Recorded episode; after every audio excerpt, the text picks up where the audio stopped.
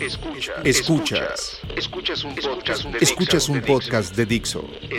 Escuchas, el de Prebook con María Isabel Mota.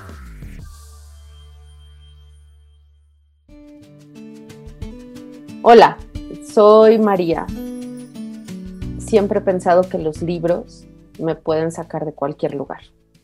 Hola, eh, soy Claudia, Claudia Larcón y estoy particularmente emocionada de poder tener esta oportunidad de hablar pues de una serie de experiencias que me ha tocado generar, compartir, vivir y con las cuales pues prácticamente he aprendido pues casi como de una manera de preparación para esta época que vivimos eh, sin tenerlo en mente, sin tenerlo, sin esperarlo, para el, el estado de confinamiento en el que nos encontramos ahora. El trabajo que, he venido realizando y que, y que más que trabajo lo pienso ya como una experiencia de vida. Eh, tiene que tiene como condición básica el acercamiento con personas que por circunstancias pues de su propia vida han estado han llegado a, a un lugar en donde el principal castigo es justamente el estar confinados. Y el hecho de llegar a un espacio donde se confina, pues no solamente se confina como como todos sabemos ahora, que no,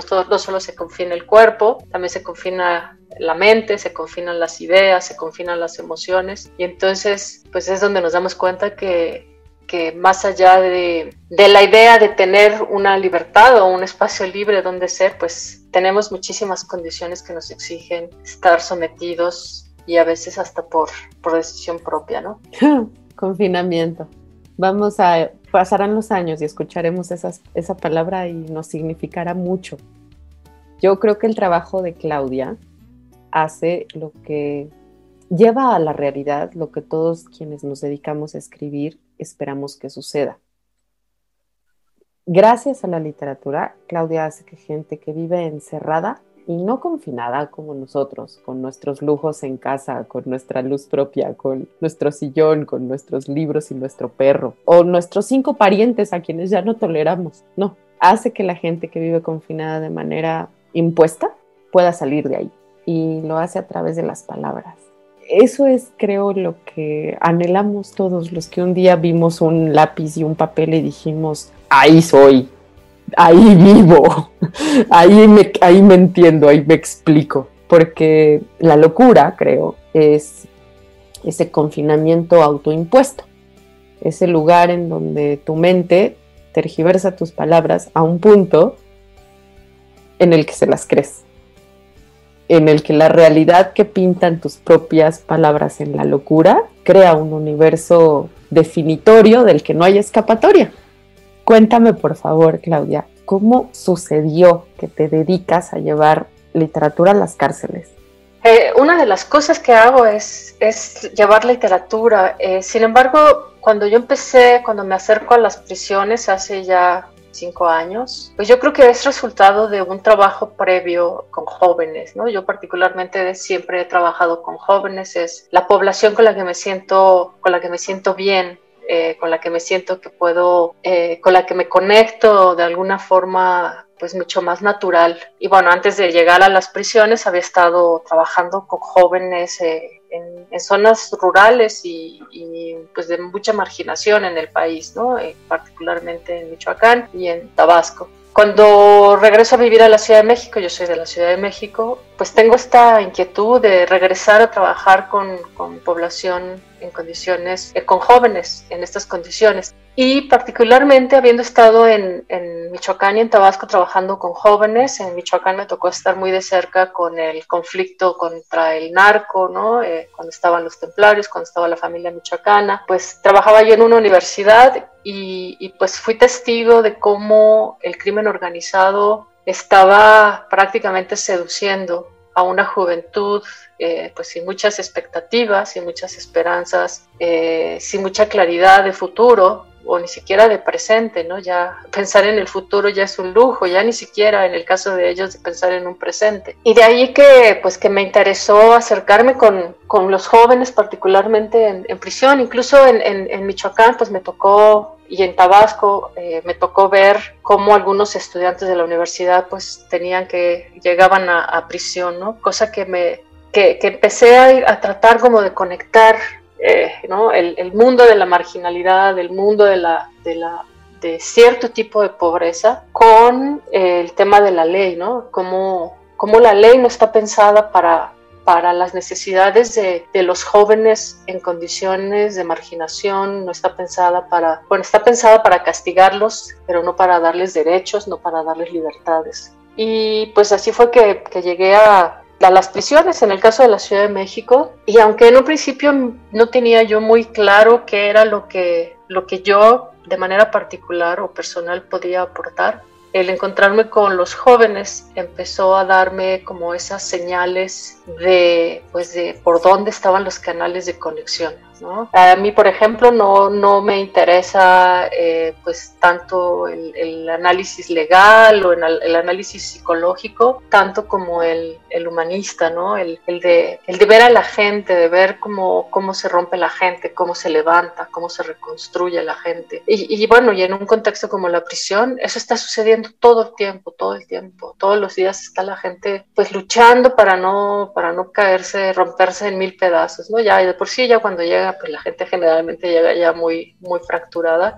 Y parte pues era eso, ¿no? Preguntarme cómo es que... Y creo que lo más importante eh, eh, en estos encuentros, en estos primeros acercamientos, fue identificar mis propias preguntas, ¿no? Identificar qué cosas son las que a mí me interesaba preguntarme en un contexto como, como la prisión, ¿no? con el confinamiento, un lugar donde a la gente se le castiga, se le eh, pues se le quita su nombre de alguna forma, se le quita identidad, se le quita pues todas las posibilidades, se les quita el horizonte, el tiempo, se les vacía, ¿no? De toda condición humana. Y pues hice, empecé haciendo un proyecto que tenía que ver más con una cosa más visual, ¿no? De, estaban ahí unos eh, jóvenes artistas que hacían un mural, estuve yo en el acercamiento de este proyecto y una vez estando ahí pues yo decidí que yo quería seguir en contacto y trabajando con los, con los jóvenes, ¿no?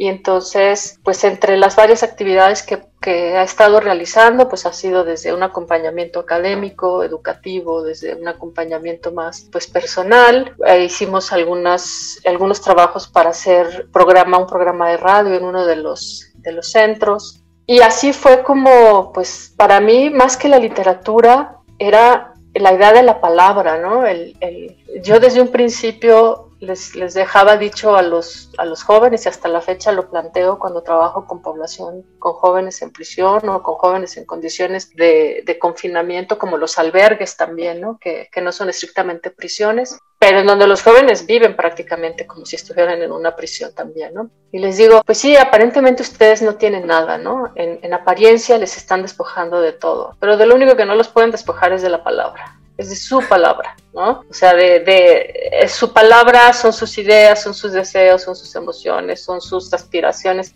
De eso, eso nadie se los va a poder quitar nunca, no importa en qué condiciones estén eh, en prisión, ¿no? Me, me, me, acabas de curar una herida muy grande, muchas gracias. me quedó claro el, el, enorme poder que debe tener tu intervención en una situación de vida como ella. Eh, mucho de lo que yo trato de hacer en el Deprebook viene desde mi necesidad compulsiva por entender las palabras. Me recordó ahora mucho lo que Mandela decía estando en la cárcel, ¿no? Hablarse a sí mismo. Lo que Octavio Paz decía sobre el psicoanálisis, que uno se cura porque se escucha. Eh, Así es. Pero para escucharse hay que saber hablarse, hay que saber ocupar las palabras adecuadas para oírse. Este camino de estar de vivir con, trastornos emocionales y de ser tan curiosa, me he obligado a preguntarle a todo el mundo cómo visualiza esos momentos a los que llamamos por generalidad locura y ya cuando te metes un poco en el quiero aprender de mí, quiero ir, puedo ir a terapia, recibo toda esta información de alguien profesional que ha estudiado casos como el mío, empezamos a llamar comunes, ¿no? Por fortuna cada vez hay más. Y, además hay un montón de información en línea que mucha gente puede encontrar de los textos que he leído sobre tu trabajo y de las historias que he leído sobre tu trabajo, con la enorme fortuna que tengo de jamás haber sido privada de mi libertad de esa manera, me doy cuenta de lo muy cercana que estoy en mis estados psicóticos y en la depresión a muchas de las personas que tú atiendes. Y esto que dices de la palabra, creo que jamás me había apuntado tantos post-its en una sesión. Tengo como cinco, seis post-its apuntados alrededor de tu cara. Me resuelve y me resuelve justo porque nadie me ha podido quitar la palabra, ni yo misma. Eh, en el podcast y en los, textos que he hecho a partir de este proyecto, quienes lo siguen me han escuchado decir que le tengo miedo a mi depresión porque habla mejor que yo. Y habla mejor que yo, Claudia. Ha leído más. Estoy sola cuando, cuando la depresión te dice, el futuro es un lujo al que tú no tienes derecho. El futuro es un lujo que no te mereces. Mátate. Mi remedio desde niña fue, cómete un libro calla lo que estás oyendo, cómete un libro. Y tuve la enorme fortuna de vivir rodeada de gente que escribía libros y los escribía muy bien. Entonces me ayudó mucho reconocer qué palabras se usan para callarme, qué discursos tienen que ser más apabullantes que el interno, cuando el interno está tan bien construido creo que por eso insisto en que lo que haces, sea literatura o no, obliga a la gente a ser libre, porque le da un estambre en el, en el laberinto del Minotauro para poder salirse de sí mismo y verse. Hoy, quien, los afortunados, quienes sabemos qué tenemos eh, y cómo se llama estos trastornos que padecemos, hablamos mucho de disforia y despersonalización. Yo por supuesto me he espantado las veces que no me reconozco en el espejo, que no me reconozco en, la computadora o que me veo y no creo que sea yo. Y me acuerdo que me oigo a mí, que soy yo. Y lo que he leído en tus textos y los testimonios de la gente con la que, lo que nos platicas tú sobre la gente que has atendido, me recuerda ese hilo donde tus propias palabras te sacan me gustaría tratar de entender cómo lograste eso, cómo, qué pasó en tu vida profesional que te permitió hacer que las palabras fueran una herramienta terapéutica social.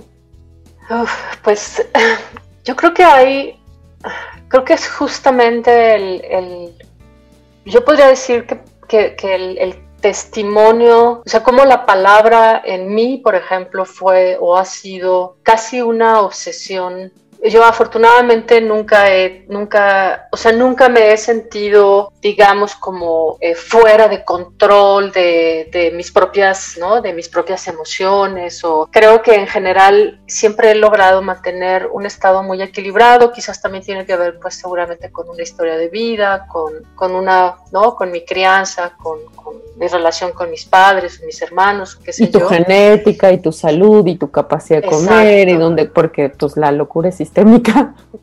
Exacto. Sin embargo, para mí, digamos que mis, mis, quiebres profundos eh, siempre están en un nivel de, de, muchísima compasión por la gente, ¿no? O sea, como que siempre estoy viendo cosas en la gente que me, que me, que me vulneran al interior y que y que al mismo tiempo esa compasión, no sé, de repente veo gente que está o veo jovencitos en la calle que están, eh, pues que tienen 13, 14 años y que ya tienen una cara de pesadez, de vida, de amargura y están haciendo el mismo trabajo desde que tenían 7 u 8 años y que su destino va a ser eh, limpiar el parabrisas o vender el dulce toda su vida. Y entonces, o sea, simplemente es, es para mí eso esas cosas sí me, sí me rompen, ¿no? Y me rompen de manera muy profunda. Entonces, creo que, creo que esa capacidad como de sentir compasión por, por en, el, en el sentido, ¿no? De, de, de, dejar de ver, dejar de ver dentro de mí y ver en los otros, creo que es lo que me ha llevado, lo que me llevó a acercarme con estos, con estos jóvenes. Y además, el, el estar consciente de la carga social con la que se mira a los jóvenes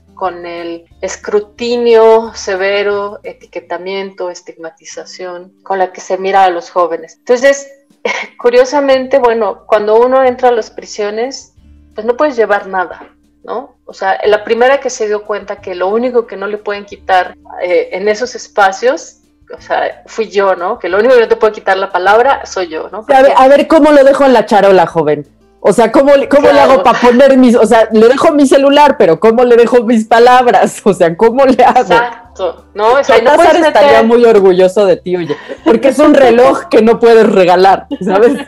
Qué maravilla. Claro, claro. Entonces no, no es posible, ¿no? Y lo único que tienes pues es eso, no puedes llevar una grabadora, una pluma, en algunos, por ejemplo, no puedes entrar con libros tampoco, ¿no? O sea, regalarle un libro a un joven en algunas comunidades eh, de tratamiento pues es un trámite burocrático de meses. Madre santa. En otras es, es, mucho más fácil. Y, se llaman centros de rehabilitación. Y se llaman centros de rehabilitación. Eso está cambiando mucho, afortunadamente, como que ya se está abriendo esas, pero pues no en todos lados, ¿no?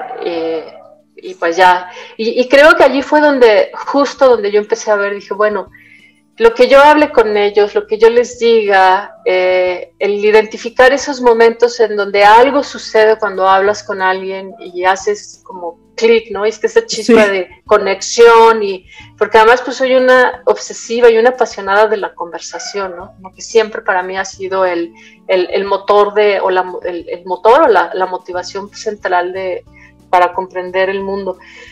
Y, y bueno, pues en estos acercamientos había una justificación de hacer otras cosas, pero al final de cuentas pues siempre estaba eh, la, la, capacidad de la palabra. Hasta que un día, de manera muy, pues muy accidentada, digamos, en uno de los centros donde sí permitían el acceso a libros, traía yo un libro de poemas infantiles y uno de los jóvenes me dijo, oye, este, ¿qué traes allí, no? Como con cierta curiosidad. Le dije, ah, pues es un libro, eh, si quieres podemos verlo.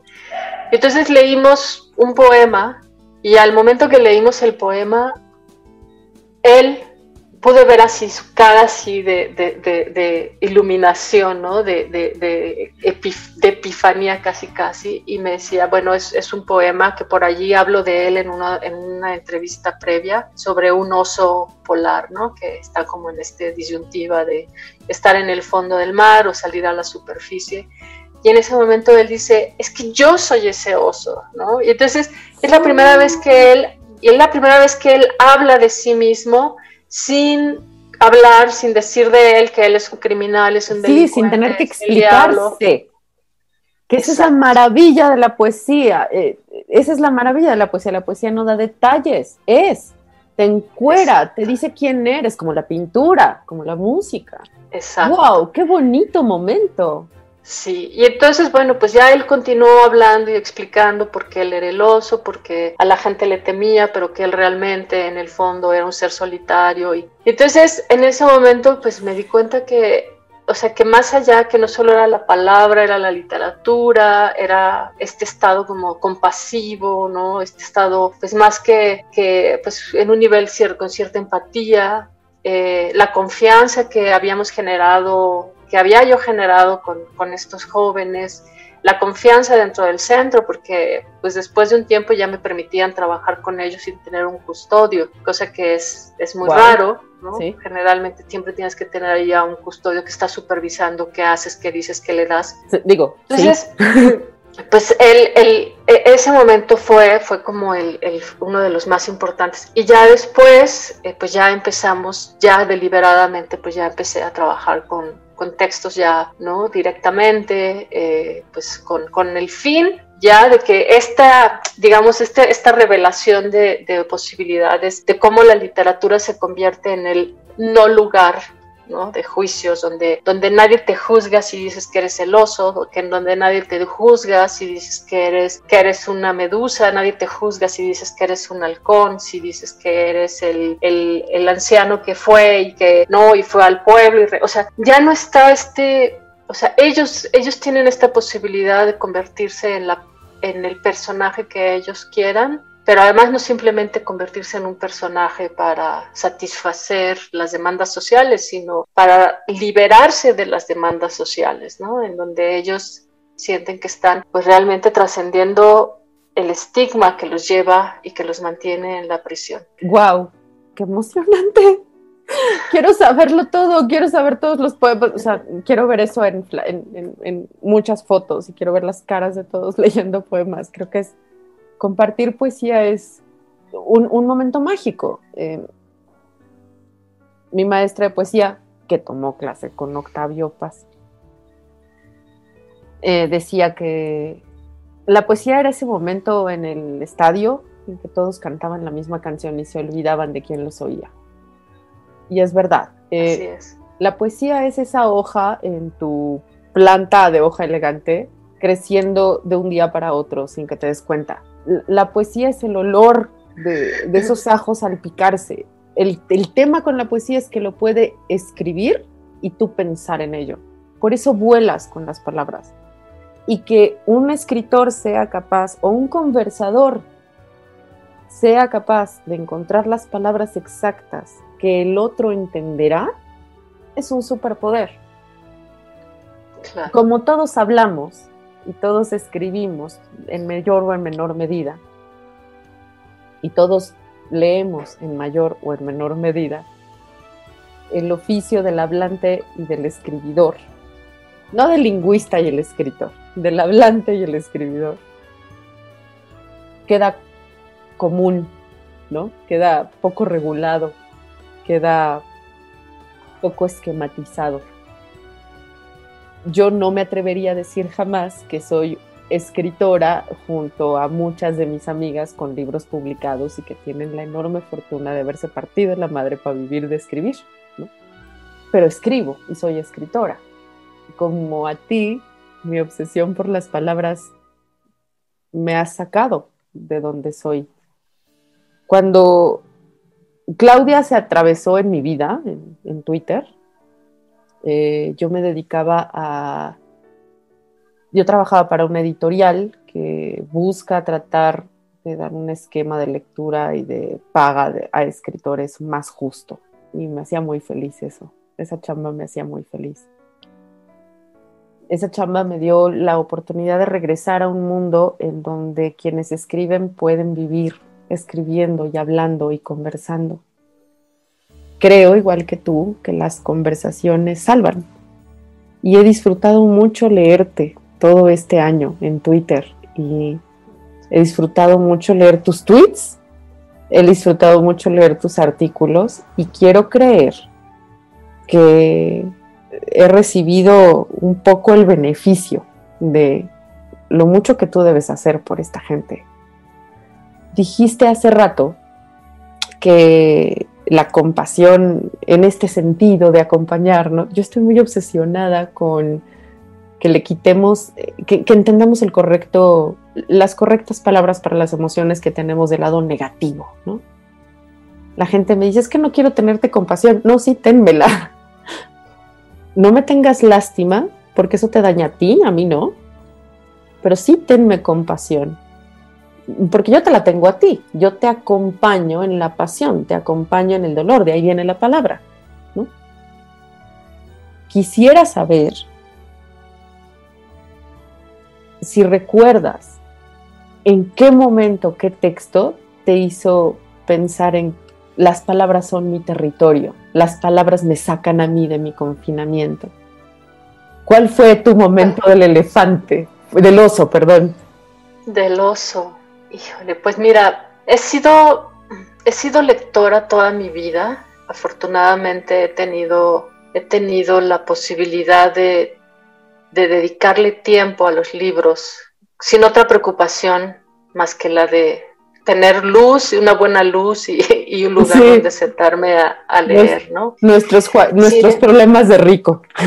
Exacto. Sin embargo, creo que más que la palabra escrita, lo que digamos que mi momento oso fue más un momento de, la, palabra, o sea, como el, escuchar, ¿no? El, sonido de las palabras en un momento que me dieron, que me dieron como esta capacidad de decir, a partir de la palabra puedo preguntar cosas, ¿no? Para mí eso fue como el momento más importante, o sea, más que más que las respuestas, para mí siempre ha sido el, principio de todo el, saber preguntarme cosas, ¿no? Como poner orden a, tanto a lo que veo, a lo que siento, a lo que sucede. Eh, por ejemplo, hace, hace casi 6, 7 años, eh, pues tuve, fui víctima de un asalto muy violento, ¿no? Bueno, de un robo muy violento. Y allí se detonaron algunas cosas que luego me llevaron a, a trabajar con los, con los chavos en la cárcel sin importar en realidad el, cómo se dieron la situación, digamos, lo, interesante es que eran dos jovencitos las personas que nos asaltan a mi expareja y a mí, eran dos jovencitos. Y yo recuerdo estar en el momento de la agresión, de los golpes, de los insultos, del, este, sometimiento y demás. Y yo pensaba, no, no, no, estaba yo pensando eh, cómo es posible que la violencia en este país. yo los veía a ellos y decía, es que, es que pobres, o sea, pobres chavos, ¿no? O sea, qué cosa tan terrible tener que estar. Y entonces, cuando insistían ellos en, en este, en, en que les diéramos joyas y les diéramos no sé qué, volteo yo y les digo, es que somos maestros, ¿no? Pero yo diciéndoles, no vas a encontrar mucho, o sea, no vas a encontrar cosas de mucho valor. Si somos explicando todo un concepto. Exacto. Y entonces me dicen, uno de ellos me dice, pues también matamos maestros, ¿no? Entonces, claro, o sea, la, la respuesta fue, pues, de alguna manera pareciera que es una, es una anécdota, pero para mí en ese momento fue una absoluta revelación de cómo las palabras permiten, incluso en los momentos de mayor tensión, de mayor conflicto, de mayor rivalidad, una, o sea, las palabras tienen esa posibilidad de fuga, ¿no? Como de, o sea, tuvimos un entendimiento esta persona, ¿no? Con esta persona en un momento de mucha tú Le presentaste un concepto alejado a su realidad y él te contestó con otro concepto alejado a la tuya. Para, e, para ti tu realidad es, somos maestros, no tenemos mucho para él su realidad es somos esto y todo lo que tenemos es matar o vivir.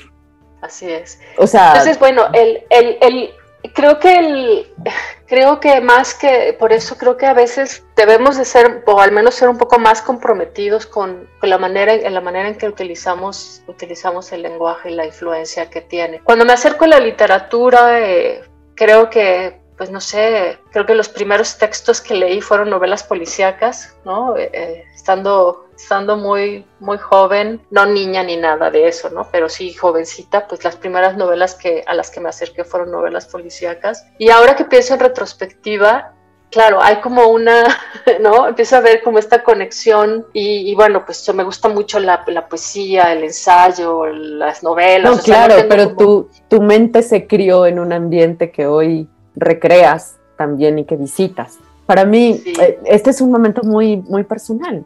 Qué curioso. Yo siempre, cuando la gente me ha preguntado eh, dónde está mi, mi dolor o, qué originó todo esto, les digo, mira, tú te acuerdas de ese show que se llama Law and Order SVU, Special Victims Unit. Mi nana le dice Olivia a ese show. Este, bueno, yo soy el, el guion que rechazaron porque era muy hardcore y nadie se lo iba a creer y es mi forma de hacerle deflect al trauma, ¿no? El, mira, duele tanto que te lo puedo contar en un tweet. Y te vas a acudir, pero no lo vas a entender. Somos maestros. Matamos maestros. Mi infancia es ese capítulo de Law and Order SVU que no quisieron filmar porque iba a ser muy feo yo creo que las palabras salvan, creo que las palabras transforman, creo que las palabras resignifican y lo que nos piden los terapeutas siempre es eso, resignifica la situación, resignifica la dimensión. Te dijeron que eras esto, bueno, resignifícalo. ¿Qué significa hoy para ti tener distimia? ¿Qué significa hoy para ti tener agorafobia? ¿Qué significa para ti hoy vivir confinado? ¿Qué significa para ti hoy vivir eh, en un planeta donde se cotiza el agua la bolsa, sigo sin superar eso. ¿Qué significa? ¿No? ¿Y, qué haces con eso?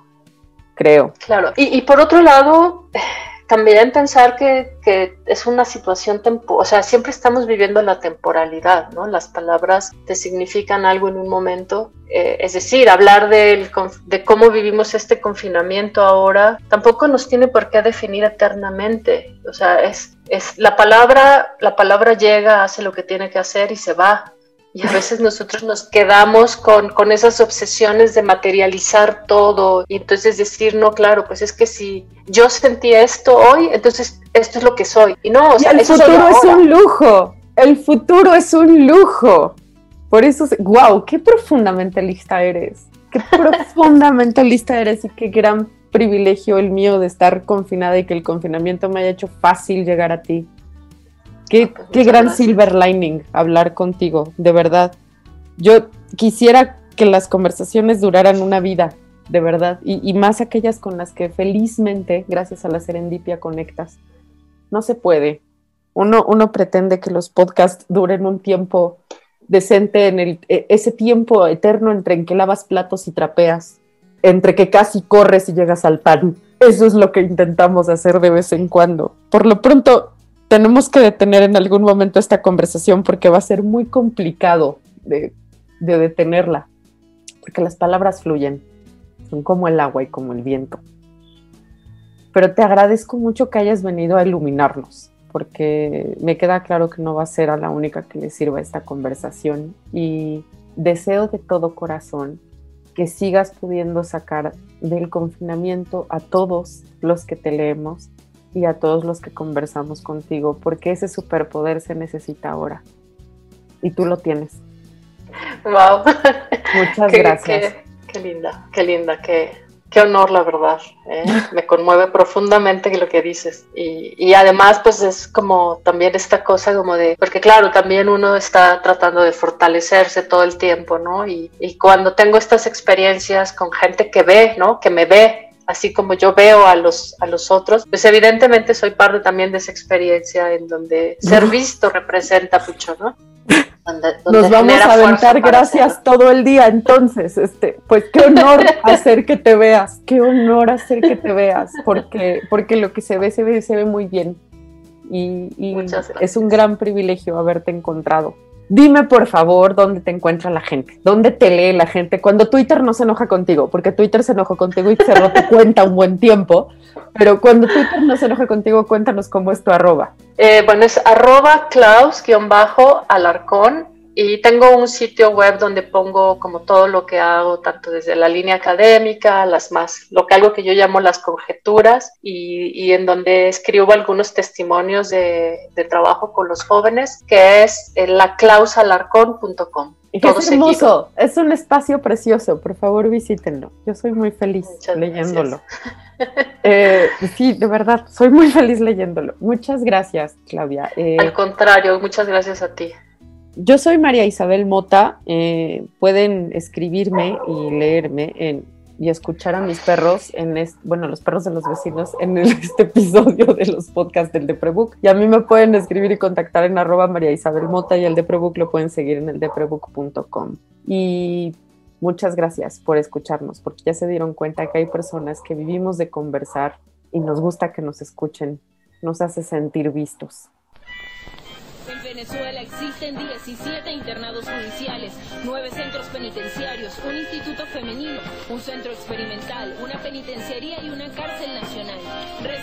Según informe del Observatorio Venezolano de Prisiones albergarían una población reclusa de 21.135 reos, de los que solo el 37%, es decir, 7.770 personas, habrían recibido ya condenas y 12.028 quienes representarían más de la mitad de la población se encontrarían aún en situación de procesar.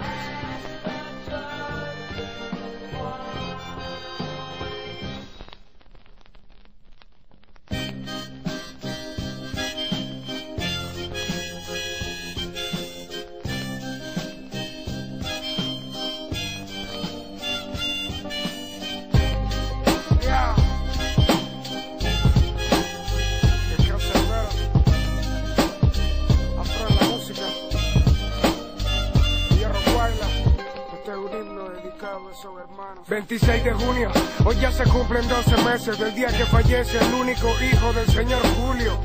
Con solo un disparo murió el niño de 11 por negarse al robo de un matón que todos conocen desde entonces todas. Las denuncias son ignoradas, nadie ha visto nada, nadie sabe nada, nadie hace nada. Y bajo la almohada de Julio, que la factura, la recarga y jura que esta noche la deuda será cobrada. Mientras andaba recarga la caserina, como se esperaba, ve al hijo puta después de cuatro esquinas. Camina lento a las cuatro, frente al se para y apenas le ve la cara Julio, Julio en la cara. 26 de junio, hoy ya se cumplen 12 meses del día que fallece el asesino del hijo de un hombre que estará encerrado esperando sentencia hasta que una chequera pueda comprobar su inocencia. Díganme cómo se perdona un hijo de puta que te mata un ser querido sin causa inducido por un vicio. Este himno es dedicado a seres humanos encerrados y asesinados antes de un juicio. And here's a song to sing for every man inside. If he can hear you sing, it's an open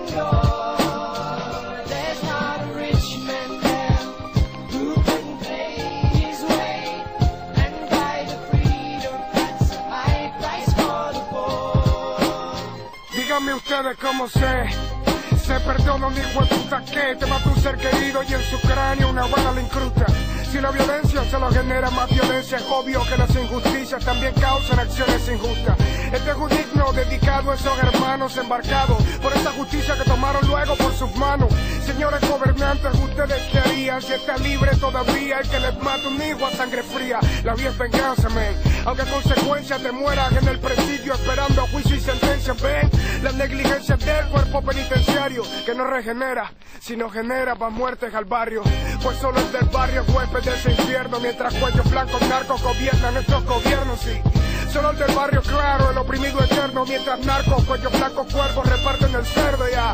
Si me preguntan la razón de esta canción, inspirada en pro los derechos humanos en la prisión, les diré que no es para crear polémicas ni luchas, simplemente es la voz de una gente que nadie escucha y por si algún día viera al que mató a mi hermano y en mi mano hubiera un arma de esas que tanto rechazo.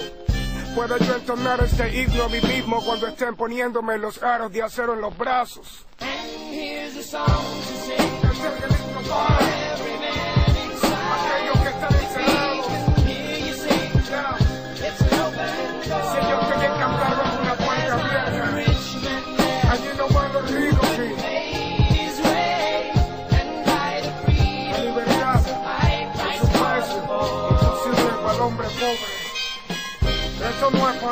Esto es un llamado de parte de los silenciados a los del Estado a pasar un día con los encerrados, con esos que han ignorado y les han robado voz y voto, vida, sueños, esperanza, dedos, oportunidad de cambio sincero, seguridad, entre rejas, balas, odio fuerte, menos que el dinero en vez de la justicia les dé libertad.